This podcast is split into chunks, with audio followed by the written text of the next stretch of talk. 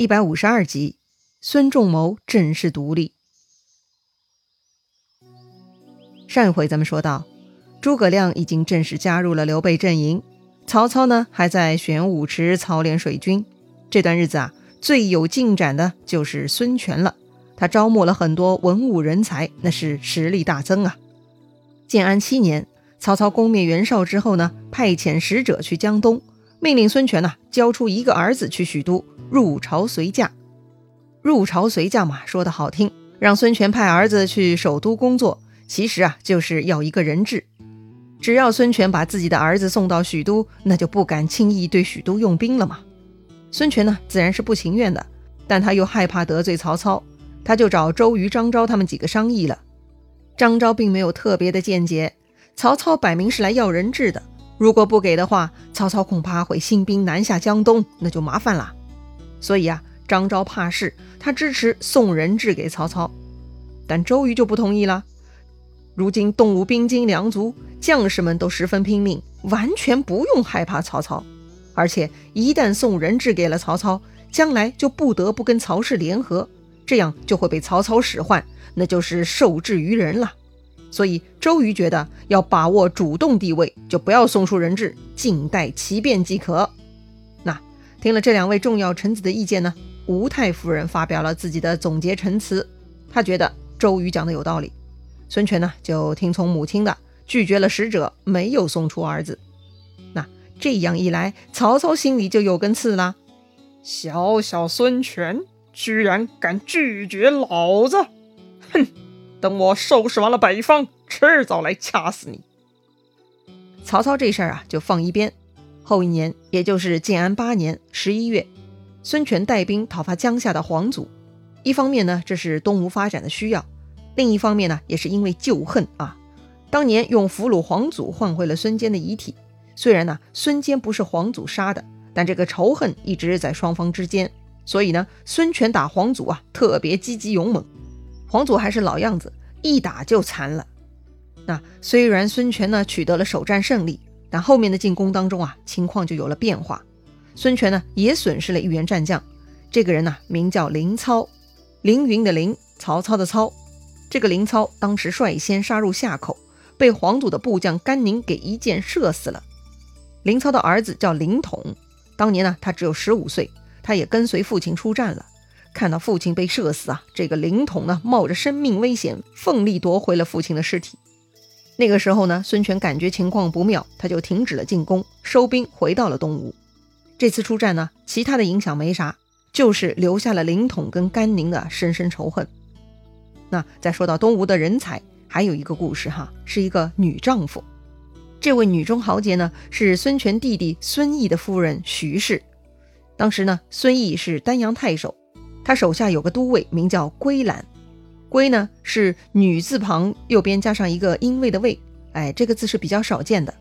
另外还有一个郡臣呢叫戴元，这两个人呢起了异心，他们想除掉孙毅夺其家产，但他们自己呢不动手，而是利用孙毅身边的侍从边红。因为孙毅脾气不好，还喜欢喝酒，酒醉以后啊常常鞭挞士卒，哎，这点呢跟张飞有点像哈。所以啊，孙毅手下人呢并不喜欢他，包括他的侍从边红。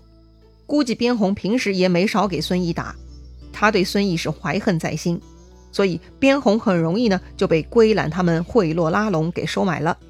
这天，孙毅手下诸将领呢都集结在丹阳，估计是开季度大会吧。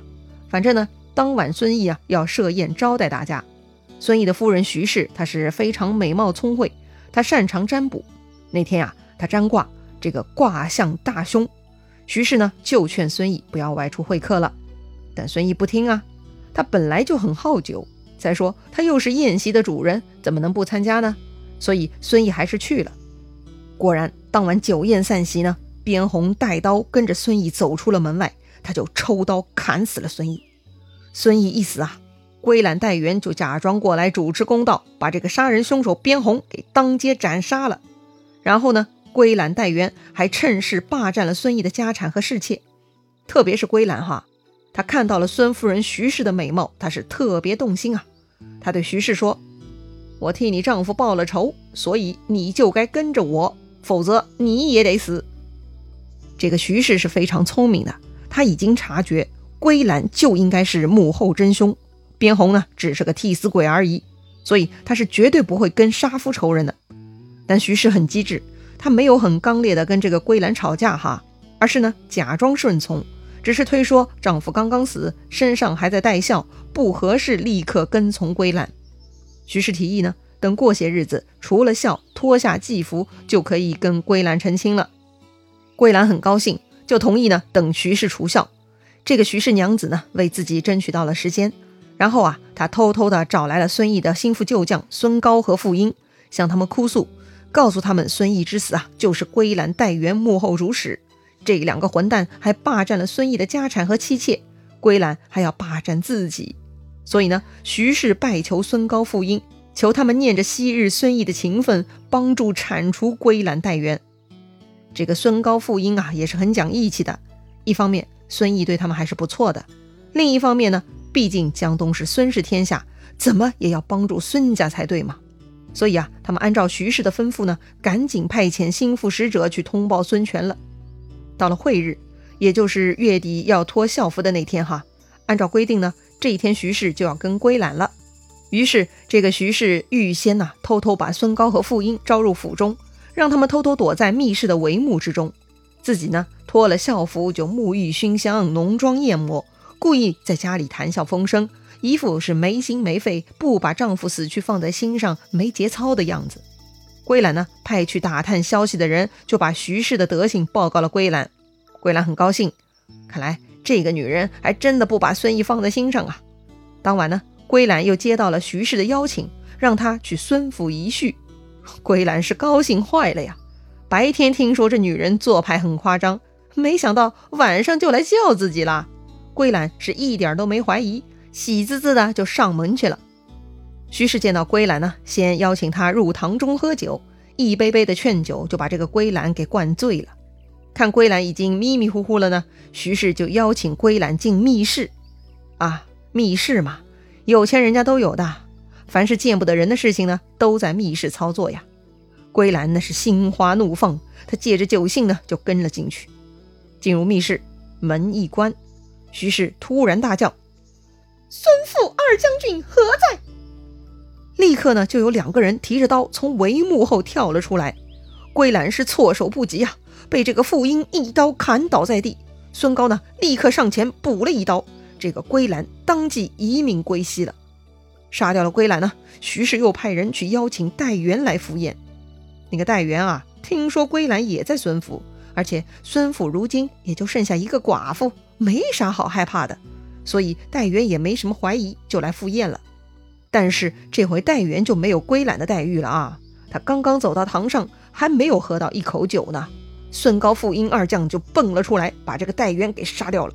同时，他们立刻派人去铲除归懒、戴元二人的家小和余党，杀掉了这两个罪魁祸首。徐氏重新穿上校服，将归懒、戴元的首级呢祭祀于孙毅的灵前。没过几天，孙权亲自带领军马来到丹阳，准备来平定归兰、戴元的叛乱。但没想到，这徐氏居然已经杀掉了他们，为自己的丈夫报仇了。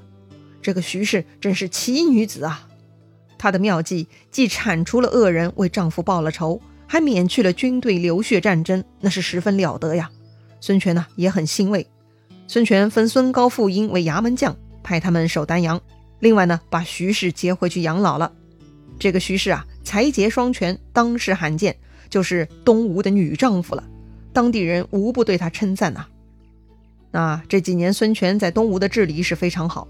本来东吴呢也是各处山贼肆虐。但都一一被孙权给平定了，江东孙氏的实力呢，达到了历史未有的顶峰了。当时东吴在长江中的战船呢，有七千多条，可见水军的实力了。估计大家也听说过哈，古代描述一个国家的军事实力呢，经常会提到他们拥有战车多少胜啊，胜呢这个字就是乘法的乘啊，念成胜，通常会讲千胜之国或者万胜之国。那其中一胜呢，就是指一辆战车。一辆战车呢，通常有七十六个士兵，所以千乘之国就是有七万六千士卒的规模了。东吴的战船七千条，那相当于水军多少呢？根据史料记载，东吴的战船呢，大概可以分成四种。最大的呢叫楼船，最高有五层，最多能搭载三千人。第二种呢叫斗舰，是一种防御型战舰，通常用于指挥，是整个舰队的旗舰。这种战舰呢也有矮墙、带射箭孔，可以在舰艇内布置士兵向敌船射击。那第三种呢就是一般战舰，又叫萌冲，主要用于突击。萌冲的体型细长，行进速度极快，以生牛皮覆盖船身，防御性比较好。船身呢也设有箭窗、毛孔，可以近距离的攻击敌军。而且蒙冲的船头呢有坚硬的尖刺形状突出物，可以冲撞敌船，所以啊攻击性是很强的。那第四种呢就是一些更小的船哈，它们呢会藏在蒙冲里头，可以灵活出战。那综合很多史料的研究呢，估计啊当时东吴水军是在五十万人左右，是曹操水兵的两倍多。当时呢孙权拜周瑜为大都督。总统江东水陆军马，军事实力那真的是杠杠的呀。到了建安十二年冬十月，孙权的母亲吴太夫人病危，召周瑜、张昭二人托付临终遗言。这个吴太夫人呢，就回顾了自己的身世。她呢，就是吴人，也就是苏州人了哈。有个弟弟叫吴景，还有个妹妹。幼年呢，父母早亡，所以姐弟几个就迁徙到了越中，啊，估计是在会稽一带吧。后来呢，这个吴太夫人和她妹妹都嫁给了孙坚，生了四个儿子，长子就是孙策。当时吴太夫人做梦，梦见月亮进入自己的怀抱，就生了孙策。后来呢，她又梦到了太阳入怀，又生了孙权。有占卜的人说呀，梦到日月入怀，生出来的孩子就会有大贵呀。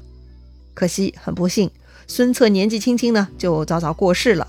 如今江东基业托付给了孙权。吴太夫人是嘱托周瑜、张昭要同心协力辅佐孙权，这样他才死得瞑目啊。